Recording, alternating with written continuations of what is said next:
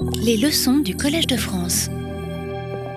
Bon, donc on va commencer euh, euh, cette semaine, euh, comme toujours, donc avec quelques repères bibliographiques d'ordre un peu, un peu général. Donc, bien sûr, on avait signalé un certain nombre de textes déjà dans la première science qui restent fondamentales pour nous pour orienter la discussion.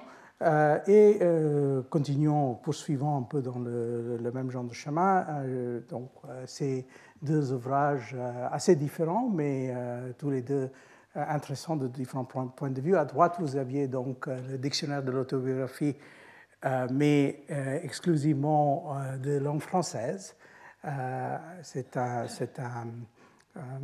travail très utile, même si c'est plutôt centré sur l'époque contemporaine. Il y a beaucoup plus de matériaux sur le 19e et le 20e, même s'il y a un certain nombre de textes désormais considérés comme classiques. Vous euh, rappelez sans doute de ce, texte euh, qui a été édité par notre collègue Daniel Roche, euh, portant sur le cas de Ménétra au XVIIIe siècle, l'artisan de, cette époque-là. Mais euh, l'autre ouvrage que vous voyez ici de Philippe Gasperini, d'ailleurs, est, très intéressant parce qu'il y a une, très grande ouverture là.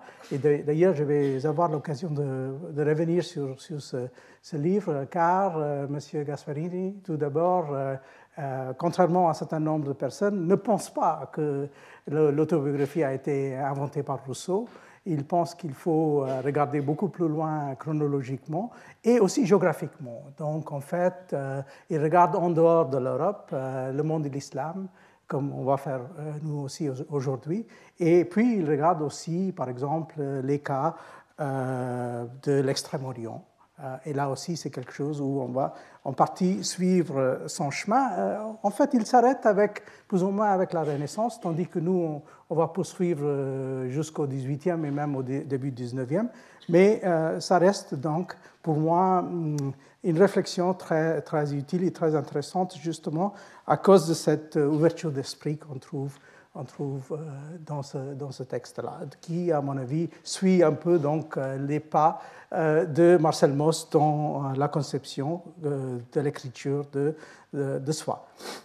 Alors donc, euh, la, semaine prochaine, euh, nous allons donc euh, commencer avec cet, essai de, notre collègue ottomanisant Jamal Kafadar, qui a donc écrit à la fin des années 80 ce texte sur le journal d'un derviche à Istanbul au XVIIe siècle, derviche qui était donc lié avec un des ordres soufis, mais aussi qui était quelqu'un qui était assez bien placé dans le milieu religieux et euh, social d'Istanbul. et euh, en fait, quelque part dans cet article, M. Kafadar nous signale qu'il y a bien sûr euh, pas mal d'antécédents. Ce n'est pas comme si tout cela a commencé à l'époque moderne. Par exemple, il nous avait signalé ce, texte qui a été traduit et commenté par le, grand spécialiste de l'islam médiéval et d'histoire des sciences, aussi George Magdisi, sur le journal d'un historien, euh, en fait, euh, Hanbalite, euh, qui vivait à Bagdad à l'XIe siècle déjà, qui avait tenu un journal. Donc vous voyez qu'on peut puiser beaucoup plus loin dans l'histoire de l'islam et des pays, pays islamiques. On n'est pas obligé de commencer donc par exemple avec les Ottomans ou avec les Mamelouks. Et puis la semaine dernière, on avait poursuivi notre chemin en allant un peu vers l'Inde. On a donc examiné avec un peu de détails quand même, euh, ce texte d'un marchand, un marchand euh, de, de, l'Inde du Nord euh, qui vient du milieu Jaina et qui a donc écrit cette autobiographie juste avant sa mort, deux ans avant sa mort, et euh, dans lequel il, euh, en fait, il se moque un peu de lui-même, mais il a une espèce de regard très ironique sur un certain nombre de choses. Et, surtout, ce qui est intéressant, donc, euh, c'est que on a essayé de, de, voir comment, en sortant du milieu islamique stricto sensu et du milieu persanophone, on peut trouver ce genre de texte. Et il y a toute la question qui reste ouverte, qui a été donc euh, soulevé en partie par ces deux auteurs dans leur livre, euh, le jeune chercheur Rajiv Kinra dans son texte portant sur un secrétaire qui travaillait pour l'Empire moghol, mais qui était un brahman, donc qui appartenait à ces milieux hindous, mais fortement persianisés hein, du XVIIe siècle. Et puis cet autre texte traduit par, par Chaudhry Naïm, qui est l'autobiographie d'un poète du XVIIIe siècle, de l'époque du déclin de, de l'Empire moghol. Et on avait vu en fait que si on regarde dans ce monde euh, en gros euh, moghol, il y a, on a le choix de textes, on a quand même euh, une certaine richesse, peut-être pas autant que dans l'Empire ottoman, mais néanmoins, il y a un certain nombre de ces textes. On avait parlé brièvement du troisième de, ces textes dans la liste, qui est le, le Fateh Hebrea de Shehabuddin Talish, car il y a une tradition partielle euh, en français qui a été fait au XIXe siècle. Euh, mais il y a aussi ces autres textes des gens, donc soit des hindous comme Nekrai ou Bhimsen ou Anandram Mukhlis travaillant pour l'Empire moghol, ou par exemple quelqu'un comme Mirza Nathan qui est un Iranien euh, d'Esfahan, mais qui, euh, qui, a, vécu à l'Empire moghol. Euh, et donc, on a, on a euh, pas mal de choix et on continue d'ailleurs à trouver des textes. Je vous mentionne donc brièvement ce texte qui est assez intéressant, écrit par un dénommé Abdul Latif Gujarati dans la première moitié du XVIIe siècle. Abdul Latif n'était connu en fait que par les philologues, parce que c'est quelqu'un qui était euh, qui, a, eu une intervention assez importante dans la, philologie persane du XVIIe siècle. Il, a euh, voulu en fait produire une édition critique euh, de, de, Rumi, de, de Masnavi de Molana Rum. Et, en fait, il a voyagé, beaucoup voyagé, justement pour avoir autant de manuscrits qu'il pouvait. Et finalement, il n'a pas, pas, seulement produit cette édition critique, mais aussi un glossaire et un commentaire sur, sur le Masnavi. Euh, mais c'est aussi quelqu'un qui a écrit euh, un texte euh, en première personne, pour ainsi dire, dans lequel on trouve ces thèmes assez caractéristiques de, tous ces textes. Question de ce, qui est le service et la loyauté envers les gens ou envers l'Empire en tant que tel. le problème pour lui, en tant que bon musulman de Gujarat, d'Ahmedabad, de ce qu'il trouve l'attitude un peu difficile des empereurs moghols envers euh, la religion, parce qu'ils trouvent que les empereurs moghols ne soutiennent pas assez l'islam.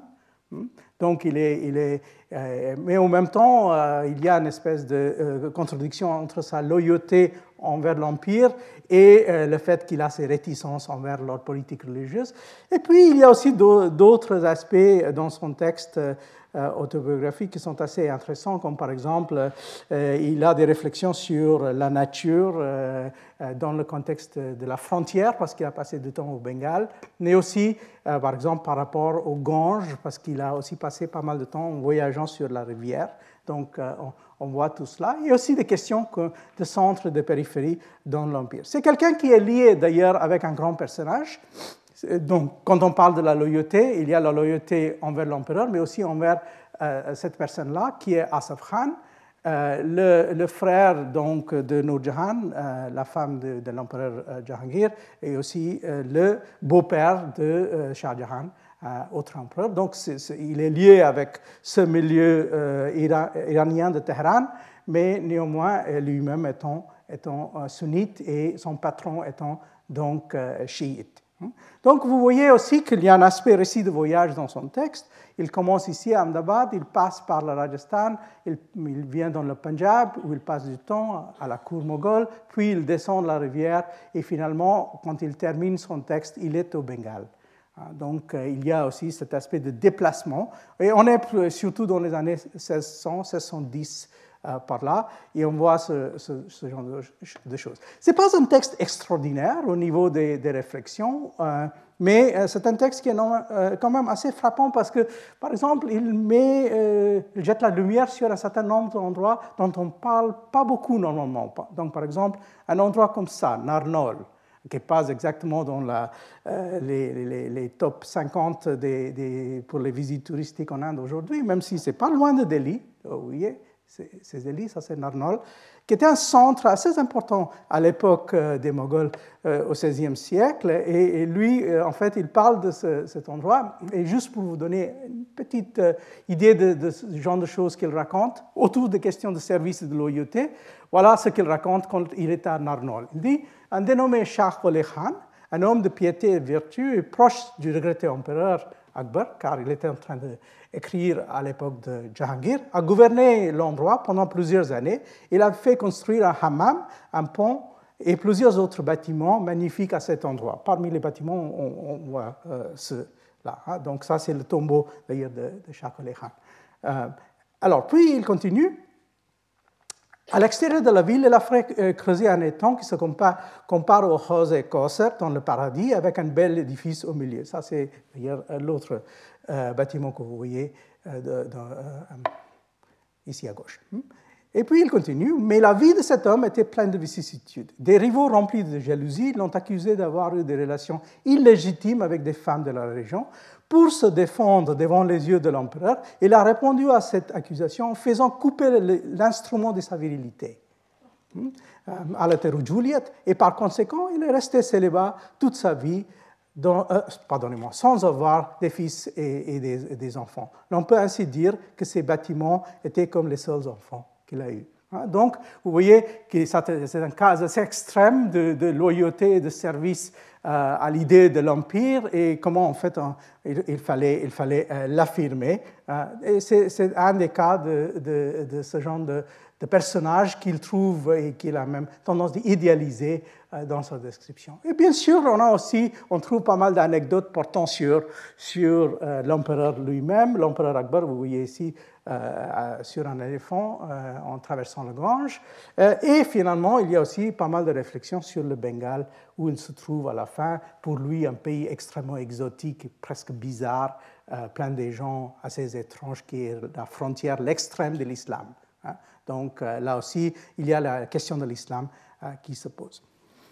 Alors, on a donc, comme je vous ai dit, un choix parmi les textes portant sur l'Empire moghol. Et je vais juste développer un peu en prenant un autre texte, un texte qui est un peu euh, euh, plus ancien que ça, euh, qui remonte au XVIe siècle. Et c'est un texte qui est intéressant aussi parce qu'il a été pas tout à fait oublié, mais relativement négligé par rapport à un texte sur lequel j'ai parlé un peu par le passé, c'est-à-dire l'autobiographie de Babur. Hmm? Donc vous voyez que Babur, qui était le premier empereur moghol de l'Inde a vécu entre les années 1480 et les années 1530 euh, à peu près, mais il avait pas mal de cousins hein, à lui, tous des Timurides, tous des descendants de Temur et aussi parfois de Genghis Khan, et souvent qui avaient des carrières qui avaient beaucoup moins de succès que Babur, qui finalement, après tout, même s'il a beaucoup euh, erré pendant plusieurs années, finalement, il a réussi son coup, il est, devenu euh, empereur d'un grand empire. Et là, je parle de quelqu'un euh, qui s'appelle Mirza Mohammad Haider. Hein. Donc, et c'est plus ou moins exactement le contemporain de Babur, c'est son cousin, pas son, c'est son cousin un peu, un peu éloigné quand même, mais néanmoins son cousin qui est associé avec Babur à un moment donné de sa vie et puis, on, va voir euh, sa carrière et aussi euh, ce qui est intéressant sur son texte. C'est un texte qui, contrairement au texte de Babur, est écrit en persan. Donc, vous voyez que Babur écrit en turc, en turc chagatai, donc en turc oriental, tandis que celui-ci écrit en persan. Tous les deux contrôlaient les deux langues. L'un a choisi le turc pour s'exprimer, l'autre a choisi le persan pour s'exprimer. Alors, donc, regardons un peu euh, sa, carrière. Donc, c'est quelqu'un qui est né autour de 1499-1500 à Tashkent. Puis, euh, quand il est jeune, il est associé avec Babur au moment quand Babur est plus ou moins en train de, de s'installer euh, autour de Kaboul et a des relations avec l'Iran et tout cela. Puis, il laisse le, service de, de, Babur et il rentre dans le service d'un autre prince timuride, le sultan Saïd Khan, et puis, sous le service de cet autre sultan, il mène des campagnes, surtout en haute altitude. Donc, c'est un spécialiste de ce genre de guerre. C'est un, guerrier euh, hardi et très connu pour cela. Donc, il, a des campagnes, par exemple, contre le Ladakh, contre le Tibet, contre le Cachemire, et tout cela dans les années 1530. Il, en 1533, il mène une attaque toujours contre Lhasa, qu'il a presque pris, et d'ailleurs, il, nous raconte des choses assez intéressantes sur, sur Lhasa à l'époque. Et puis, euh, il va un peu plus vers l'ouest. Il est, euh, dans les années 1536-37, il est à Badakhshan, puis à Kaboul. Donc, il, suit euh, à peu près, avec un peu de retard, le chemin de Babur, sauf que Babur ne s'est jamais intéressé au Tibet et au, Ladakh.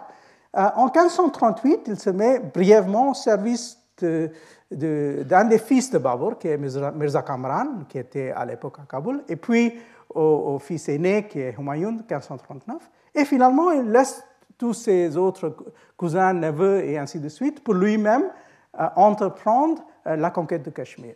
Donc, il est euh, celui qui a fait la conquête pour les Timurides de Cachemire en 1540. Il va s'installer donc euh, les dernières années de sa vie, pendant 11 ans, il reste à Cachemire où il est mort, donc euh, assassiné en 1551. Mais pendant 11 euh, ans, en fait, c'est quelqu'un qui, était au Cachemire et donc qui a abandonné, ça c'est plus ou moins les régions dans lesquelles il trouvait ses origines, ça c'est la ville de Yarkand. et puis il, a, il est passé de là, vous voyez, cette région qui normalement qui s'appelle euh, Mogolistan. Hein. Et puis, euh, il, a fait ses sorties par là, par là, et il est passé par là, et finalement rentré dans le, Cachemire où il, s'installe à la fin. Donc, voici son texte, ou quelques, quelques bouts de son texte. Il commence donc en nous disant que le Coran, qui est le plus grand des miracles de Mohammed, est divisé en trois, trois sections, et c'est pour cela qu'il va lui aussi diviser son texte, son propre texte en trois sections. Le premier contient, alors là, il est en train de décrire euh, le Coran, la déclaration de de Dieu. Le second, les statuts de la Sainte Loi de Mohammed. Et, la troisième, des questions historiques comme la vie des prophètes, etc. Donc, il dit, il continue, par exemple, les Turcs, ils se considèrent Turcs, hein, euh, dans leur composition littéraire et dans leur conduite des affaires, ainsi que dans leurs rapports ordinaires, emploient un discours fondé sur les traditions et les chroniques de leurs ancêtres. De quel droit puis-je, avec mon pauvre apprentissage et mon manque de capacité, tenter de faire couler l'encre de mon roseau sur la blancheur de la littérature. Ma justification réside dans le fait que j'ai, au cours de ma vie, recueilli de nombreux, faits authentiques concernant ces Hakan moghols qui étaient musulmans, et j'ai aussi joué un rôle dans leur histoire. À l'heure actuelle, il n'y a pas que moi, que moi, qui connaissent ces traditions. Ainsi, si j'ai euh, j'en avais pas fait euh, la tentative, il est probable que la mémoire des Moghols et leur Hakan serait tout à fait perdue. Donc, il euh, se justifie en disant qu'il est en quelque sorte l'héritier d'une certaine tradition qui reste, risque d'être perdue. Il continue, mais, mais c'est la pratique des auteurs de s'excuser, de demander pardon s'ils avaient pu faire des erreurs ou des maladresses dans leur travail. Si je n'avais pas euh, si je ne vais pas faire l'apologie, comme ceux qui disent s'il y a des erreurs ou des maladresses, car je sais que mon livre est plein d'erreurs de bout en bout. Mon but n'est pas de vanter mon mérite, mais simplement d'écrire un mémoire. Donc il continue, c'est toujours cette idée des Hakan Moghol. Et il dit, euh, en fait, parmi les Moghols, il, parle des Moghols dans le sens de Mongol, hein, euh, qui n'étaient pas musulmans, je n'ai pas mentionné plus que leur nom, car un infidèle s'il n'a pas pu parvenir à la splendeur de Jamshed et de Zobak, c'est-à-dire qui étaient aussi des infidèles, euh, n'est pas digne qu'on commémore son existence. Ce Tariq Rashidi, son texte, a été achevé à la fin du février 1547 dans la ville de Cachemire, ça veut dire Srinagar, hmm, qui Dieu la défend de la ruine et de la destruction, cinq ans après que Mirza Haider, là il parle de lui-même en troisième personne, Hein, fils de Mohammed Khorkan, fut monté sur le trône. Alors donc, euh, euh, ce qui est aussi intéressant, c'est à la fois qu'il parle de tout ce passé turc et mongol dans l'Asie centrale, comment ils ont erré, comment ils ont eu des problèmes. En fait, euh, il, a été plus ou moins chassé finalement de l'Asie centrale par, par ce qu'on appelle les Ouzbeks, les, les Shaybanides. Hein. Mais ce qui est aussi intéressant, c'est qu'il a finalement un certain mépris pour l'Asie centrale. Ça, c'est aussi l'opposé de Babur. Donc Babur, en fait, quand il était dans l'Inde, il avait toujours une nostalgie pour l'Asie centrale. Il trouvait que l'Inde était poussiéreuse, sale, sans entrée, les fruits ne valaient rien, etc. Tandis que lui, il, a plutôt un sentiment contraire. Il trouve que Mogolistan, en fait, il dit, euh, c'est presque le purgatoire. Euh, il dit que, euh, bien sûr, en fait, il cite à, un moment donné un strophe de, de, de de, Saadi en disant que, euh, bien sûr, les gens qui habitent là-bas pensent que c'est le paradis, mais si vous demandez aux gens euh, qui connaissent que l'enfer, ils pensent que la purgatoire, c'est le paradis. Hein. Euh, donc, voilà, tout est relatif jusqu'à un certain point, mais, regardez par exemple comment il, voit le Cachemire. Hein. Donc, pour lui, le Cachemire compte parmi les pays les plus célèbres du monde entier. Il est surtout connu pour ses attractions et ses merveilles. Hein, malgré son renom, les gens, savent peu sur son état présent, et même en étudiant les livres des écrivains du passé, on n'apprend pas grand-chose sur son histoire ou ses particularités. Donc euh, là, c'est en 43-44 qu'il commence à écrire ce texte. La deuxième fois que je suis rentré dans le Cachemire et quand je n'avais pas encore achevé la conquête du pays tout entier, je suis allé regarder dans le Coran pour un augure par rapport à la conquête et la possibilité de m'établir là-bas. La strophe qui m'est venue était la suivante. Mange le pain quotidien du Seigneur et donne tes remerciements sous la forme d'une belle ville. Le Seigneur te pardonnera. Hmm? Alors donc, il est au Cachemire, hmm? il est très content. Il nous dit que en fait, euh, c'est plus ou moins un paradis terrestre, euh, qu'il est vraiment bien tombé à la fin de sa vie, après avoir passé tout ce, tout ce temps dans les neiges à, livrer des euh, campagnes contre les uns et les autres. Hmm? Et, bien sûr, il nous fait sentir son, mécontentement dans la première moitié de sa vie, puis comment en fait il arrive dans ce territoire. La plaine de Cachemire, il dit, commence dans la région de Bakani, qui veut dire entre le sud et l'est, il va en direction de Rekanben. Il s'agit d'une distance d'environ 100 carreaux. Hein. Puis il dit qu'il euh, y a quatre sortes de terres, euh, terre irriguée, euh, terre qui n'a pas besoin d'irrigation artificielle, les jardins et ainsi de suite. Il dit même en été, la chaleur est si agréable qu'on n'a pas besoin d'un éventail. Il y a toujours une brise douce et rafraîchissante. Le climat de l'hiver est aussi assez tempéré, malgré les neiges qui sont parfois pesantes. En général, on n'a pas besoin de fourrure. Euh, en réalité, le froid de l'hiver rend l'été d'autant plus agréable. Alors ça, c'est donc son point de vue sur le Cachemire. Alors par contre, si on regarde ce que disent les historiens de Cachemire sur Mirza Haider Duglat, on se rend compte qu'il est parmi les gens les plus détestés de l'histoire du Cachemire. Alors, donc, euh, euh, là, vous avez deux exemples. Ça, c'est euh, un livre écrit par un, des grands historiens de, notre génération, Mohibul Hassan, d'ailleurs, qui avait aussi fait un commentaire assez poussé sur, sur l'autobiographie de Babur. Hmm? et ça, là, à droite, vous aviez le, livre de Shahzad Bashir, qui est spécialiste de la, la religion euh, musulmane en Asie du, Sud. Et en fait, dans, les deux livres, on nous raconte que euh, l'époque de Mirza Haider était terrible. C'était, il, était quelqu'un d'extrêmement violent, surtout contre les autres musulmans. Donc, apparemment, quand il s'est installé dans le Cachemire, il a trouvé qu'il y avait beaucoup de musulmans soi-disant hétérodoxes dans le Cachemire, notamment le groupe qu'on appelle euh, Hmm? qui était plus ou moins un groupe millénariste du, 15e, 16e siècle, et apparemment il a eu entrepris pas mal d'actions extrêmement violentes envers ces gens. Donc les deux le traitent comme quelqu'un d'assez problématique, comme, comme plutôt euh, violent dans son comportement, un, sultan très exigeant, euh, qui méritait bien euh, l'assassinat, et ainsi de suite. Euh, mais d'ailleurs, en, se centrant sur cet aspect des règlements de compte entre groupes de musulmans, parfois on a tendance d'oublier qu'il y a des aspects assez surprenants dans le texte de, de Mirza Haider. Hein. Donc, voilà un passage. Il dit Parmi les merveilles du Cachemire, la première est certainement celle de ces temples aux idoles. Autour de Cachemire, il y a plus de 150 temples, tous construits de pierres de taille, qui sont jointes les unes sur les autres avec tant d'expertise qu'il n'y a pas besoin de ciment.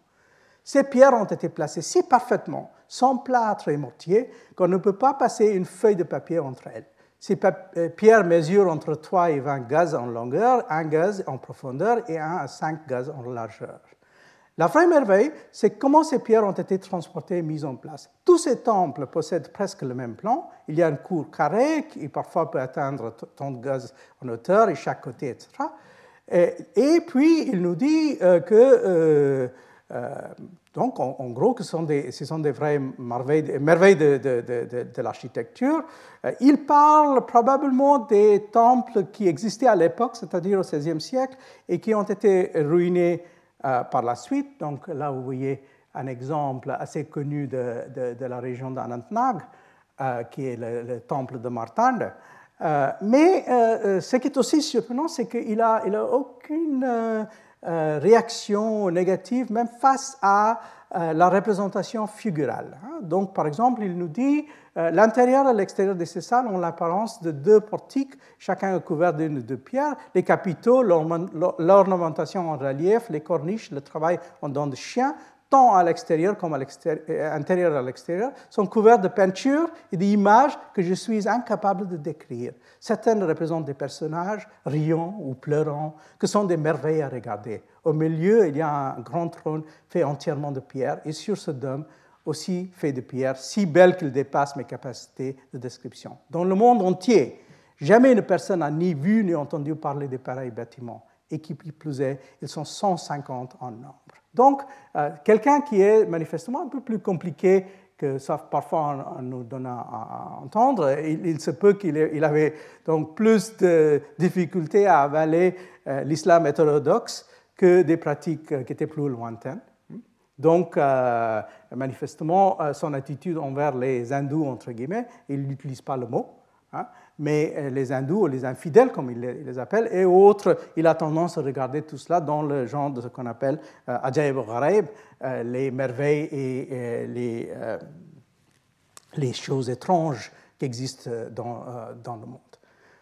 Donc on peut faire, et ça serait intéressant à faire parce que tant que je sache, personne n'a vraiment développé cette idée, par exemple, de euh, comparer et contraster le texte des deux cousins, de Babur contre Mirza Haider.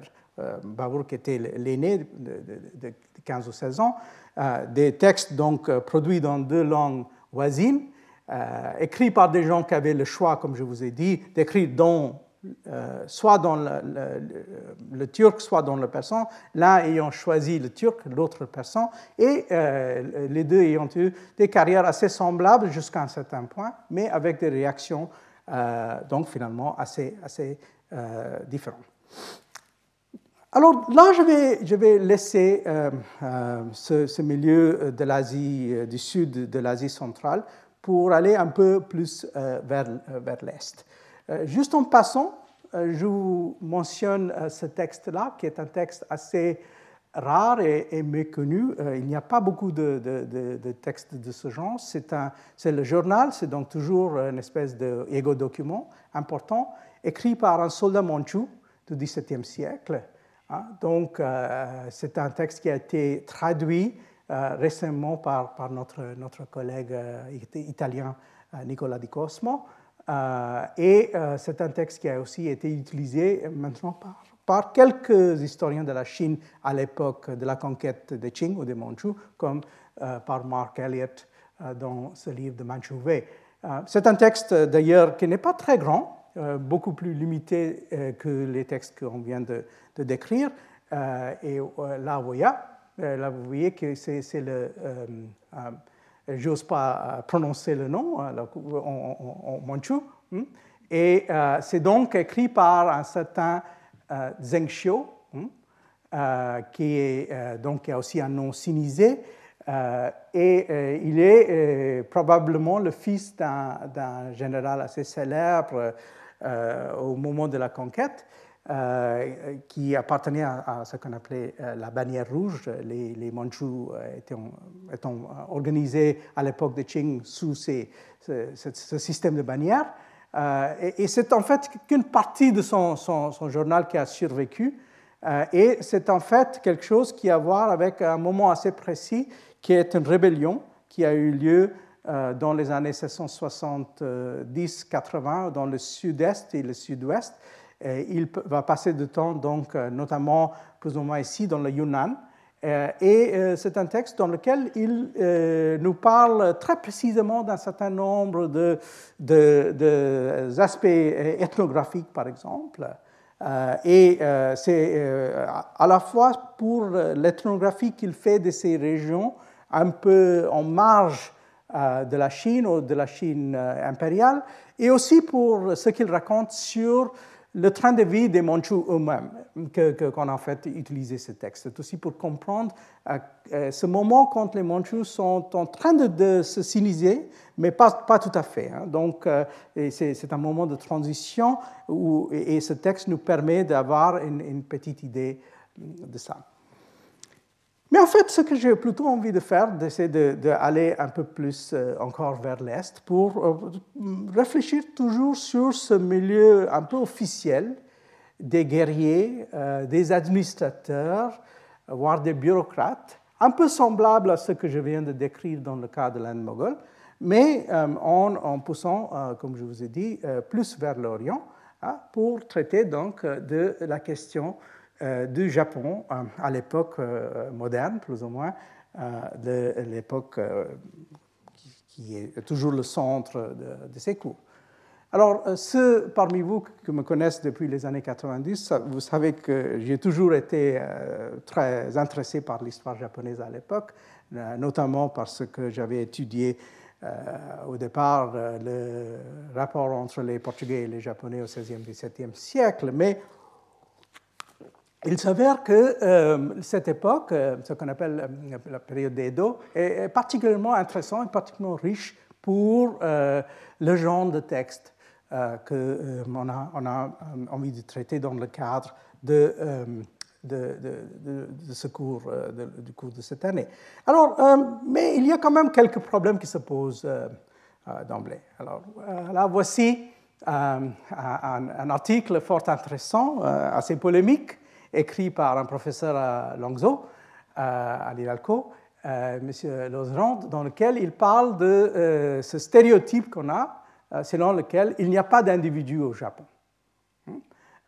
et, il, en fait, son article est centré sur le 19e, 20e siècle, et, mais il nous dit que néanmoins, il y a l'idée selon laquelle les civilisations de l'Asie, au premier chef la société japonaise, ne euh, reconnaîtrait pas la valeur de l'individu et que c'est un lieu commun insistant depuis 125 ans environ. Donc vous voyez, euh, en fait, 125 ans environ, ça veut dire euh, plus ou moins à partir de l'époque de, soi-disant ouverture du Japon après la restauration de l'empereur Meiji. Hein. On la retrouve, il dit, sous diverses variantes en Occident et au Japon, dans le discours savant comme dans l'opinion commune, en positif ou en négatif.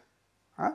Et donc, comme le remarquait le discret Alfred Smolar, le soi-disant manque d'individualisme des Japonais, leur grégarisme, le vous en connaissez, un, vous les connaissez tous, cette assertion forme avec l'esprit d'imitation et l'agressivité la trilogie des lieux communs majeurs qui expliquent commodément les actions japonaises, y compris leur succès ou insuccès éventuel. C'est le troupeau opposé à nos sociétés individualistes. Donc voilà, euh, on a besoin de euh, lutter contre une, série de, stéréotypes. Et d'ailleurs, M.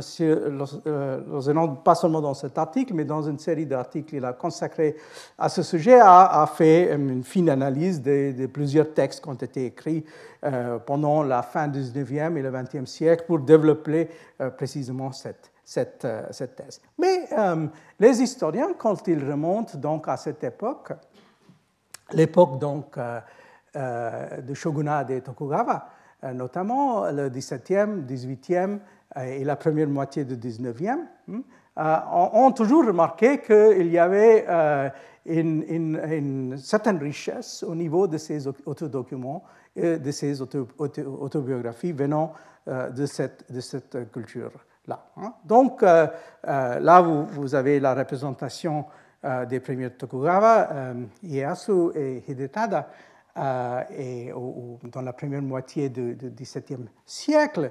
Et d'ailleurs, c'est un sujet qui a, depuis au moins un demi-siècle, peut-être un peu plus, euh, attiré l'attention tout d'abord des savants japonais et puis euh, des euh, savants non japonais aussi qui ont étudié la question.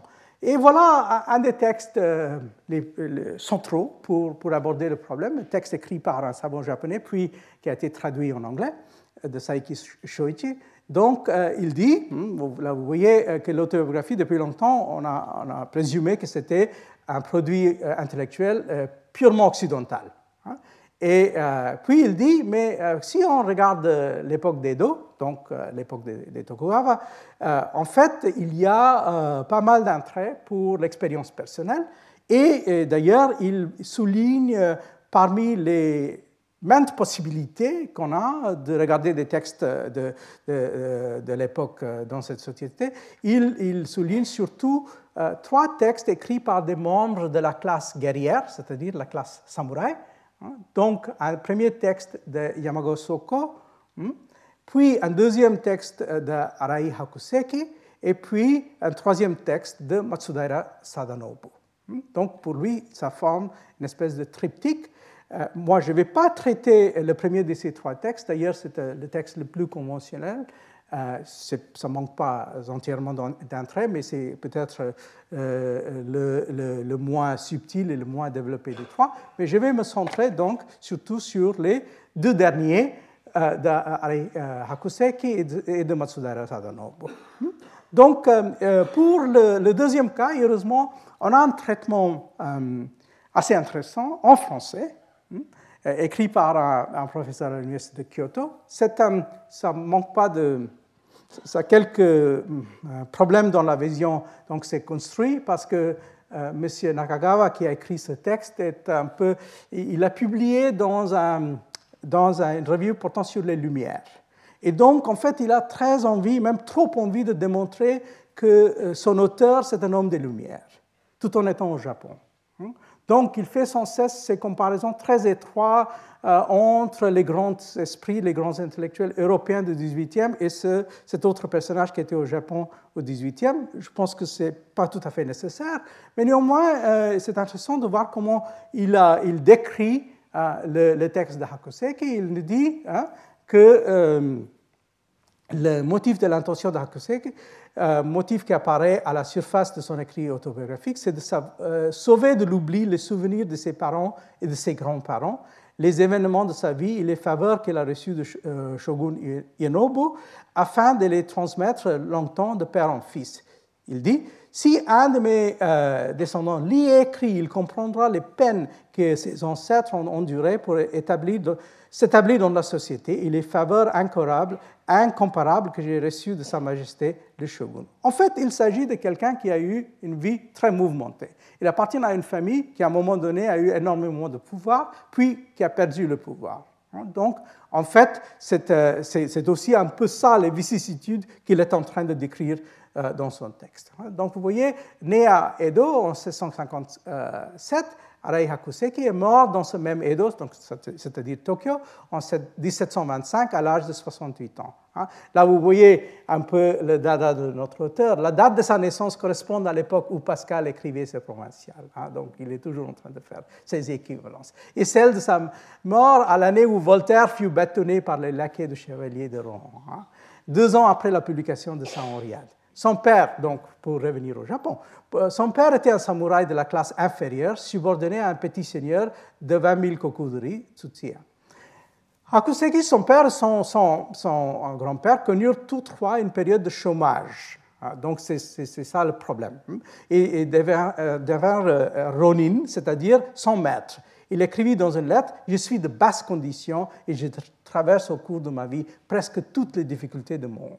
Ah, donc, euh, le problème, c'est qu'il a eu euh, des rapports euh, positifs avec un certain nombre de shoguns, mais puis il a aussi eu des difficultés, notamment avec les, derniers. Mais ce qui est aussi intéressant, et c'est l'aspect qui est souligné tout à fait en bas, hein, c'est qu'il est quelqu'un qui a vécu dans cette époque qu'on appelle normalement l'époque Genroku, donc qui correspond à ce qu'on appelle aussi la culture de Genroku dans les grandes villes comme Osaka, Kyoto et Edo.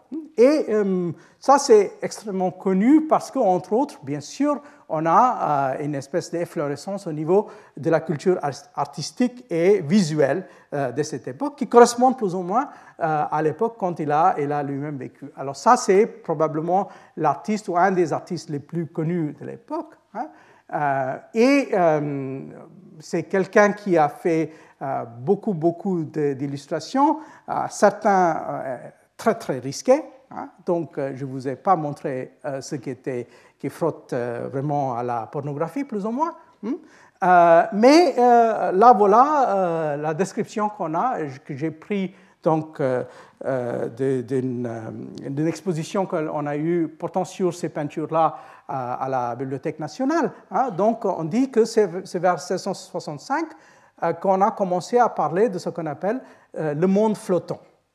Hein, ça, c'est la description pour, pour, cette époque. Hein. Et on dit euh, que c'est une question de vivre uniquement le moment présent, se livrer tout entier à la contemplation de la lune, de la neige, de la fleur et cerisier, de la feuille d'érable. Ne pas laisser abattre par la pauvreté et ne pas la laisser transparaître sur son visage. Hein. Donc, euh, bien sûr, vous, avez ici euh, le livre qui est mentionné de Hishikawa Moronobu, la personne dont je viens de parler. Hein, et donc, on parle justement de cette expression, hein, euh, devenue presque une espèce de euh, stéréotype maintenant, tellement on parle de ça, de ukiyo-e. Donc, euh, euh, qui, est, souvent mentionné, les images du monde flottant, euh, où en fait on est souvent dans ces, milieux urbains, les bordels, les, endroits où donc les gens, même venant de la classe supérieure, ou parfois non, sont présentés, mais aussi dans des contextes qui sont des contextes souvent fortement de satire, de parodie du monde à l'envers. Hein? donc euh, tout cela, ça fait partie justement du contexte dans lequel notre auteur va écrire euh, euh, son texte. Hein? donc, un texte autobiographique qui, se fait en, trois parties. Hein? Donc, on commence avec les souvenirs des parents et des grands-parents, les études de son enfance, sa jeunesse, les péripéties jusqu'à l'âge de l'homme. Et puis, comment en fait il a été lié avec un des Tokugawa, qui l'a bien traité. Euh, et puis, euh, par la suite, comme on dit, le ton change dans les deuxième et troisième parties.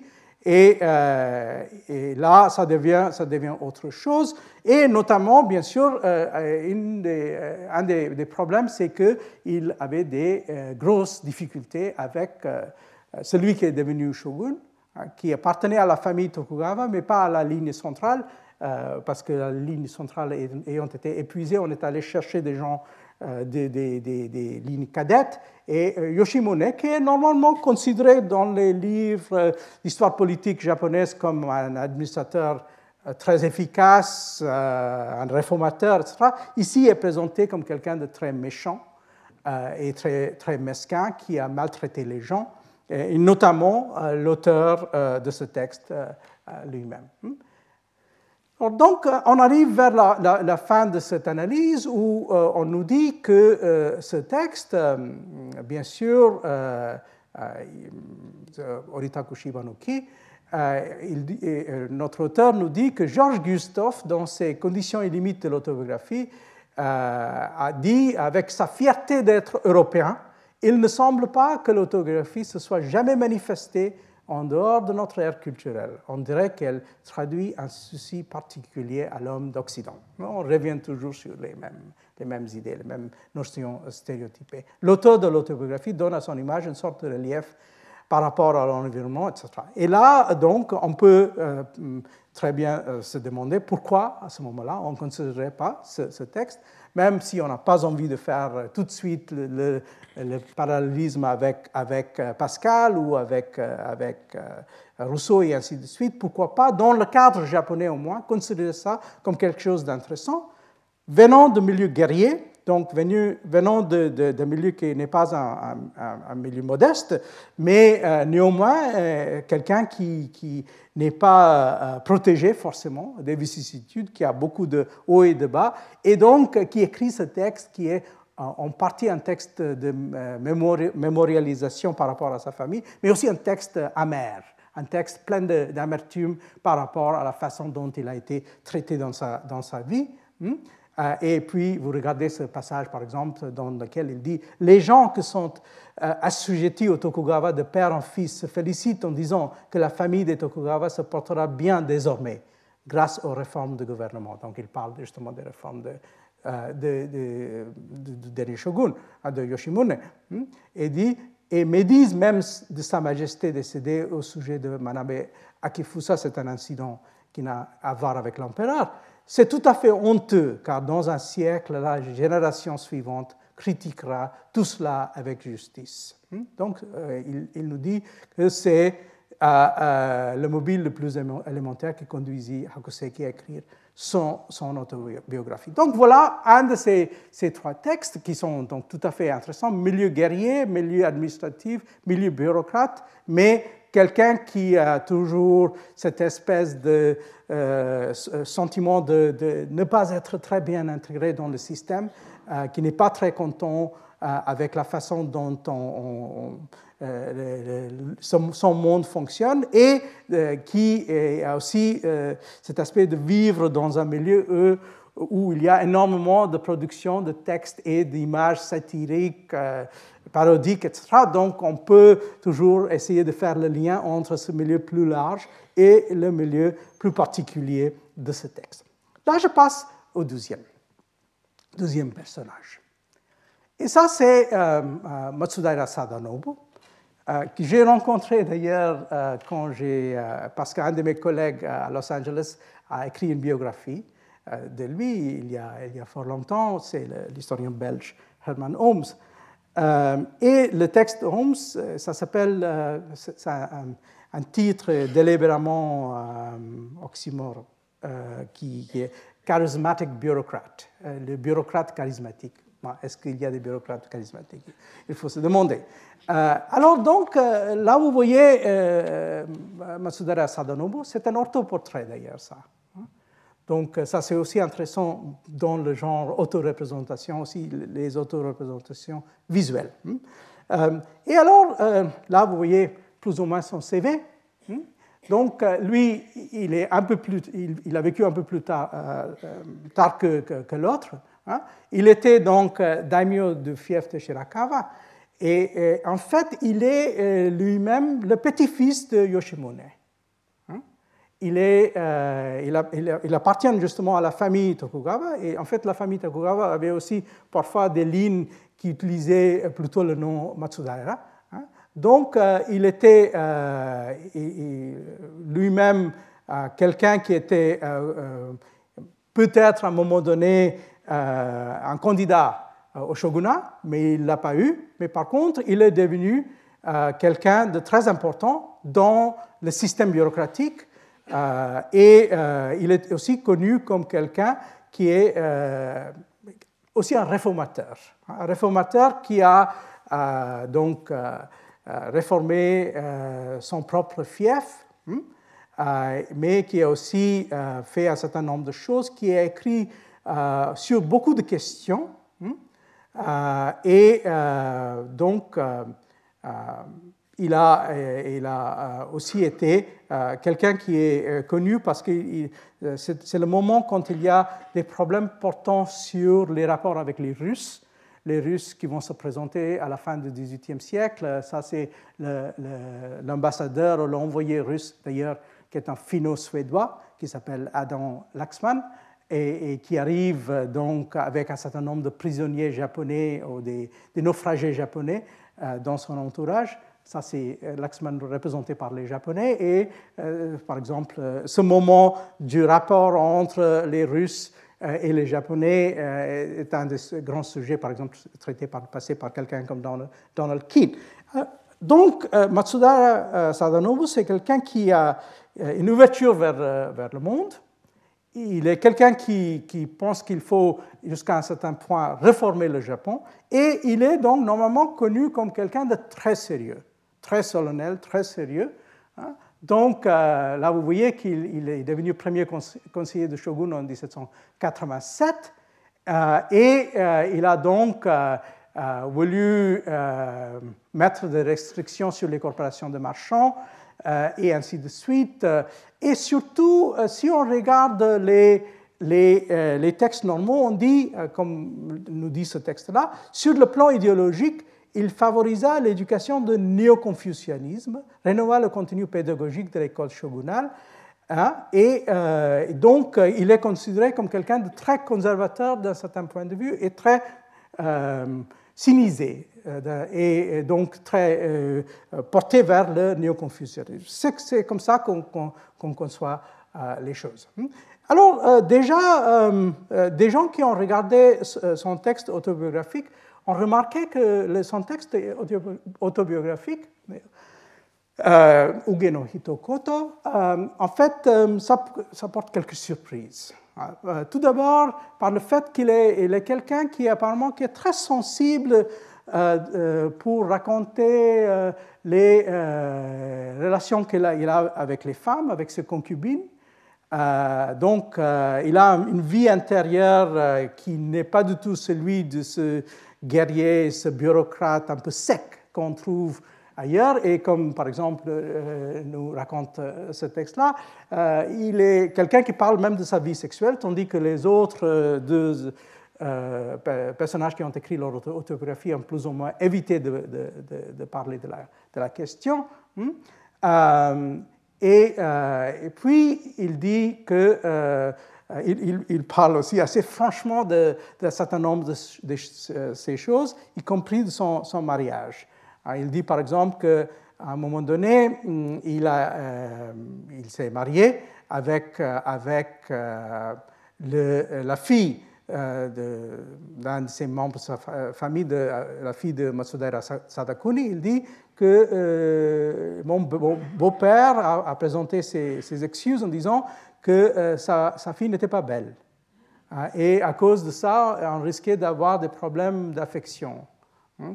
Et euh, donc il a dit, et moi j'ai pensé en effet que euh, quand on se marie, ce n'est pas forcément quelque chose qu'il faut trop, il ne faut pas trop insister sur comment les whose looks one should not be made, much should not be made of. Donc, il faut, plus ou moins éviter de penser trop de si votre femme est belle ou non. Euh, euh, et euh, donc, l'idée étant que pour les femmes belles, on, cherche chez les concubines.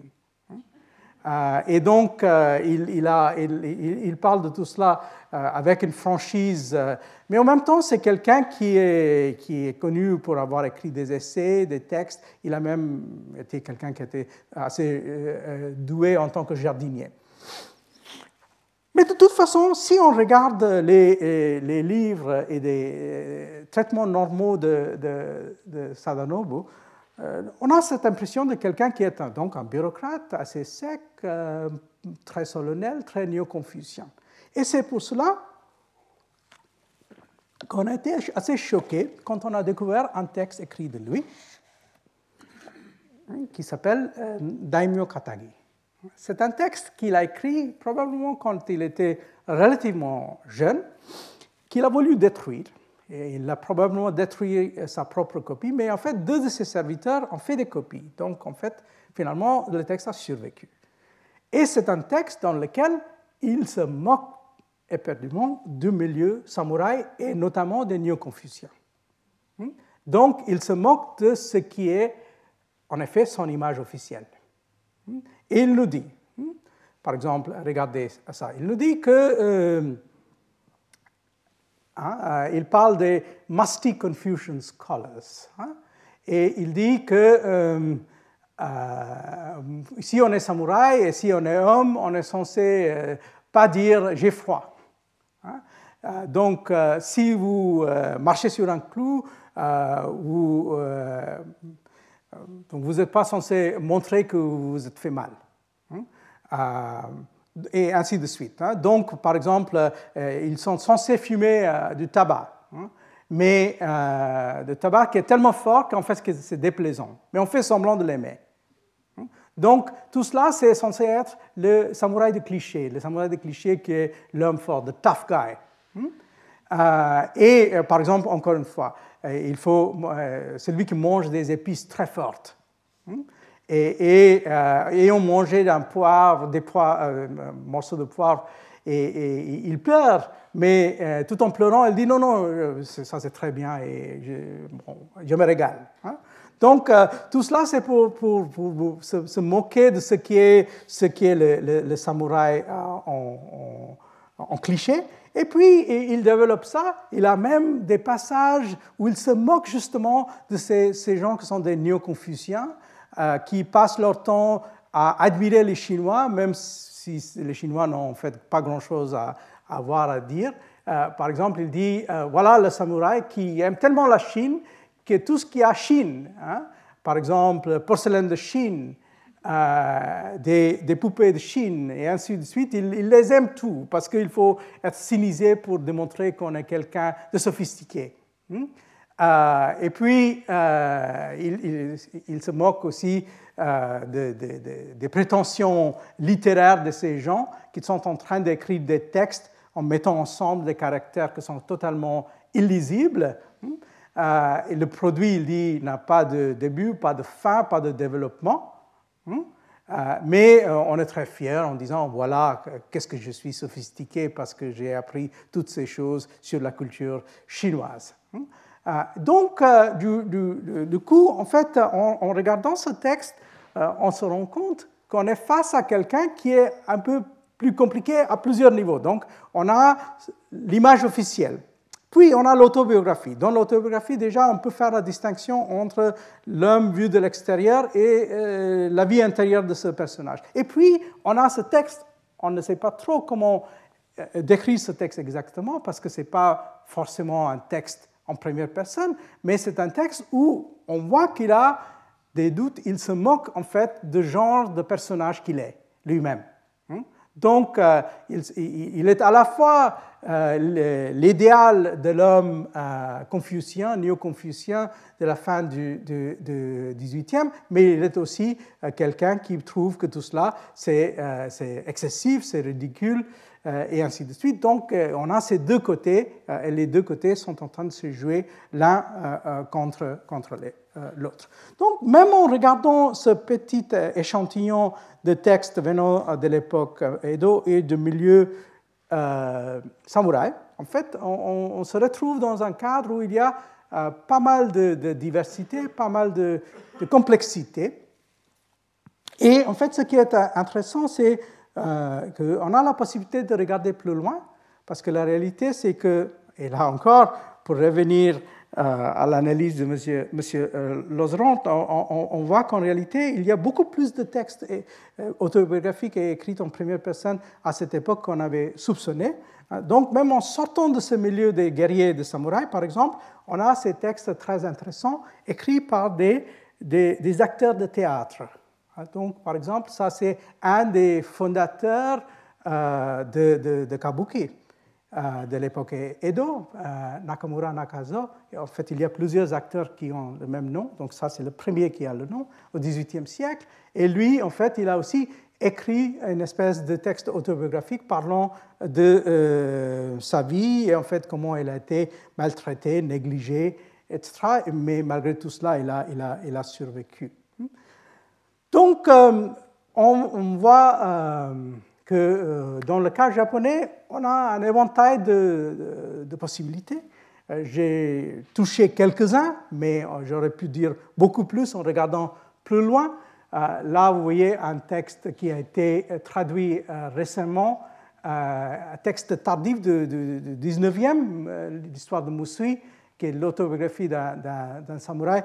Mais ça, c'est vraiment l'époque du déclin Tokugawa. Donc, il est en train de parler de ce qui est devenu le samouraï à cette époque-là, quand euh, il n'est plus ce qu'il était dans cette société. Euh, donc, en quelque sorte, on peut aussi voir un développement dans ces auto-représentations de samouraï entre euh, le, 17e, 18e et puis le 19e. on a énormément d'autres petits textes, mais qui sont quand même utiles, comme ces journaux de, voyage écrits par des femmes. Qui est le, sujet de ce, deuxième texte. Et bien sûr, ça va de soi qu'on on a des, des, analyses très différentes possibles. On a des analyses comme, qui, se centrent sur cette idée euh, de, euh, des gens euh, qui sont irrévérencieux, qui n'ont pas une acceptation aveugle du système, qui se moquent même du système et ainsi de suite. Par contre, on a aussi parfois des analyses comme celui qu'on trouve ici fait par un autre de mes collègues à Los Angeles, Katsuya Hirano, qui est un texte où il insiste beaucoup plus sur l'oppression. c'est un texte qui se veut vaguement althusérien, euh, et euh, donc, pour lui, euh, tout ça, c'est que les signes d'un système très pesant, très oppressif, qui, laisse peu de, place pour, pour, pour, autre chose que, que un monde extrêmement sclérosé qui sera changé pour lui qu'avec la restauration de Meiji. donc, vous voyez qu'il y a plusieurs points de vue. Euh, mais euh, pour terminer, euh, je vais revenir sur encore un petit texte de la fin du 19e siècle d'un voyageur donc,